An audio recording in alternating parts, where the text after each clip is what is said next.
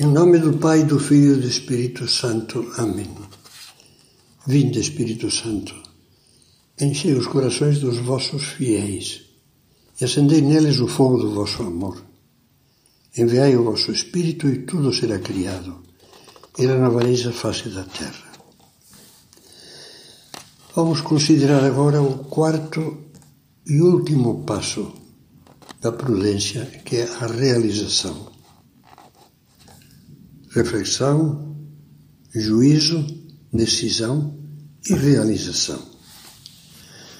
Nem todas as decisões, como sabemos bem, têm subjetivamente a mesma dimensão.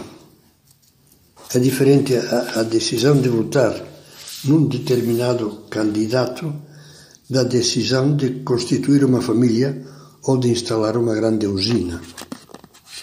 Todas elas exigem uma ponderação prévia, séria e responsável. Já vimos isso. Mas nas eleições o ato de votar é coisa de minutos. Embora se tenha preparado, pensando, etc. Mas o ato, a realização, é coisa de minutos. Em outros casos, a responsabilidade é contínua, constante. Vamos chamar de decisão, decisões permanentes essas que miram a vida inteira ou por um longo período de tempo. Jesus amava muito a palavra permanecer ou perseverar, que das duas maneiras a palavra que utiliza pode ser traduzida. Ele a repetiu com insistência na última ceia quando se despedia dos apóstolos. Permanecei em mim e eu permanecerei em vós. Quem permanece em mim, este dá muito fruto. Permanecei no meu amor.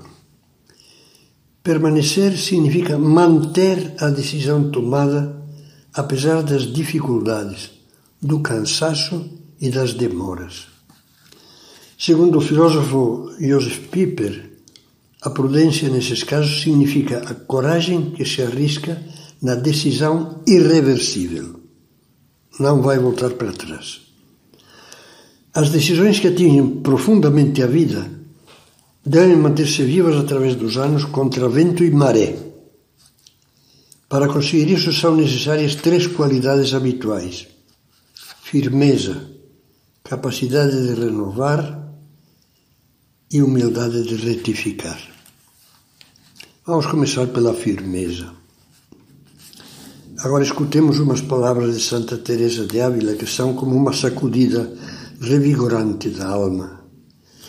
Dirigindo-se às jovens que desejavam seguir a vocação de Carmelita descalça, ela escreveu: Importa muito e tudo uma grande e muito determinada determinação de não parar até alcançar a meta, venha o que vier, aconteça o que acontecer, sofra-se o que se sofrer, murmure quem murmurar mesmo que não se sintam forças para prosseguir, mesmo que se morra no caminho ou não se tenha ânimo para os sacrifícios que há que enfrentar, ainda que se afunde o mundo. Santa Teresa era uma mulher e tanto, enérgica e ao mesmo tempo meiga, carinhosa, que soube ultrapassar com garra muitas dificuldades. Já falei em outra meditação que é impressionante ler a biografia dela. Por exemplo, a de Marcelle Auclair, uma escritora francesa. Bom, era uma mulher que ultrapassou muitos obstáculos, mas não foi fácil o que hoje se chama um, não, não foi, perdão, não foi o que hoje se chama uma voluntarista. Isto é, uma pessoa que acha que tudo depende única e exclusivamente da sua força de vontade. Este foi o erro de Pelágio no século V que a Igreja condenou.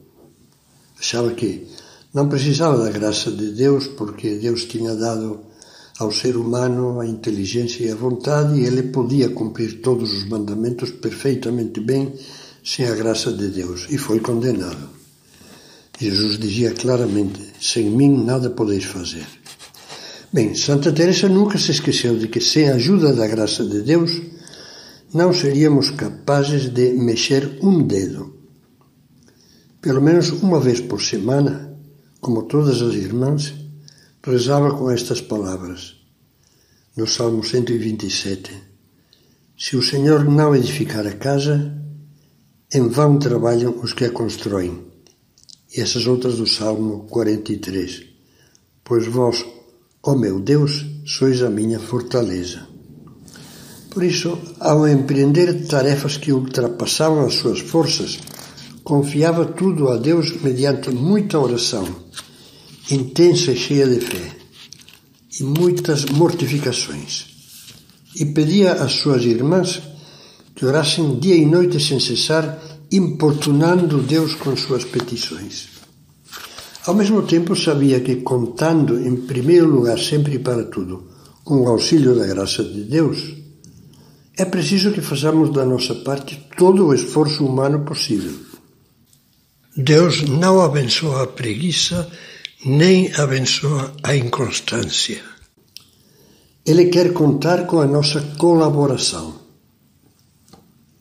Então podemos exclamar sim, como diz o Salmo 18: Contigo sinto-me forte, com o meu Deus venço qualquer barreira.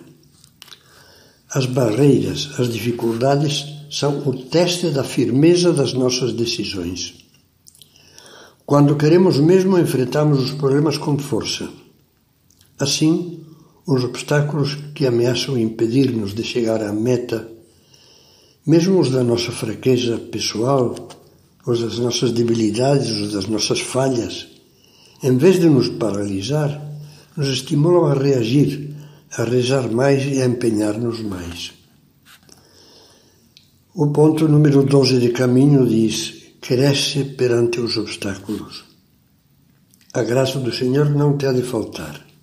Passarás através das montanhas. Assim, mantendo a firmeza perante as dificuldades, as virtudes que nos farão chegar à meta proposta amadurecem a humildade, o amor, a esperança, a perseverança, a fé, a paciência, o espírito de sacrifício.